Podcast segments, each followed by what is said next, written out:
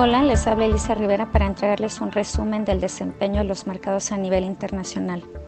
En los mercados desarrollados, la semana estuvo marcada por las decisiones de la Reserva Federal y el Banco de Inglaterra y por la publicación de la inflación preliminar en la zona euro, mientras que en los mercados emergentes la atención de los inversionistas se centró en los rumores de una posible relajación en las políticas COVID-0 de China y el resultado de las elecciones en Brasil. De este modo, los principales índices bursátiles culminaron la semana pasada con retornos mixtos. En lo que fue la noticia más esperada de la semana durante la jornada del miércoles, la Reserva Federal de Estados Unidos anunció un nuevo incremento de 75 puntos básicos en la tasa de interés,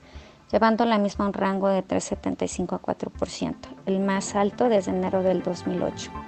En su discurso para comunicar la decisión, Jerome Powell, el presidente de la institución, reiteró su compromiso con el control de la inflación, pero indicó que el Comité de Mercado Abierto se encuentra atento al impacto de la política monetaria sobre la economía norteamericana,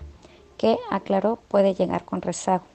A pesar de esto, Powell indicó que si bien esperan reducir el ritmo de incrementos en la tasa de referencia, es muy pronto para pensar en pausar los mismos. Estos comentarios generaron una reacción negativa en el mercado y a pesar de las ganancias en la jornada del viernes,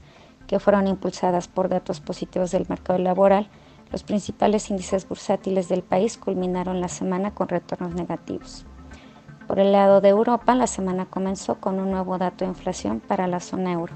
con la cifra preliminar de octubre indicando la variación de precios en 10.7%, marcando un nuevo máximo histórico desde la creación de la Unión Europea.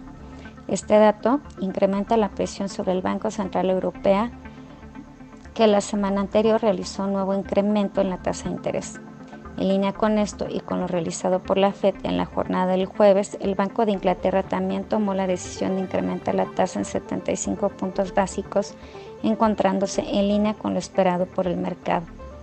En un ligero cambio de tono en el discurso, las autoridades monetarias del Reino Unido indicaron que si bien es necesario continuar con el incremento de las tasas, los aumentos en las próximas reuniones serán seguramente menores a los que hasta el momento anticipa el mercado,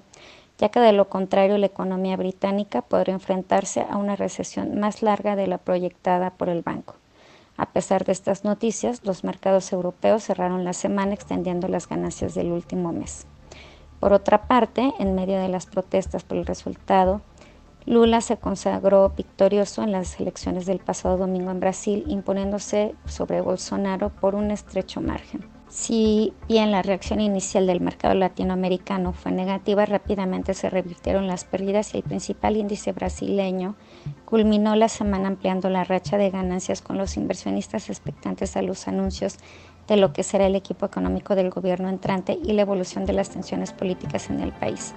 Por último, y continuando con los mercados emergentes, un rumor respecto a la posible relajación de la política COVID-0 en China desató un rally y en los mercados asiáticos con los índices de Hong Kong y Shanghai registrando ganancias del 8 y 5% durante la semana. Cabe destacar, sin embargo, que de momento no ha habido cambios oficiales en las restricciones impuestas por el gobierno del gigante asiático. Esta semana la atención de los inversionistas estará centrada en la publicación de la inflación en los Estados Unidos, con particular énfasis en la evolución de la inflación subyacente. Además, conoceremos la evolución del producto en el Reino Unido durante el tercer trimestre y la evolución de los precios en China. Los invitamos a estar atentos a nuestras publicaciones y a seguir nuestras redes sociales.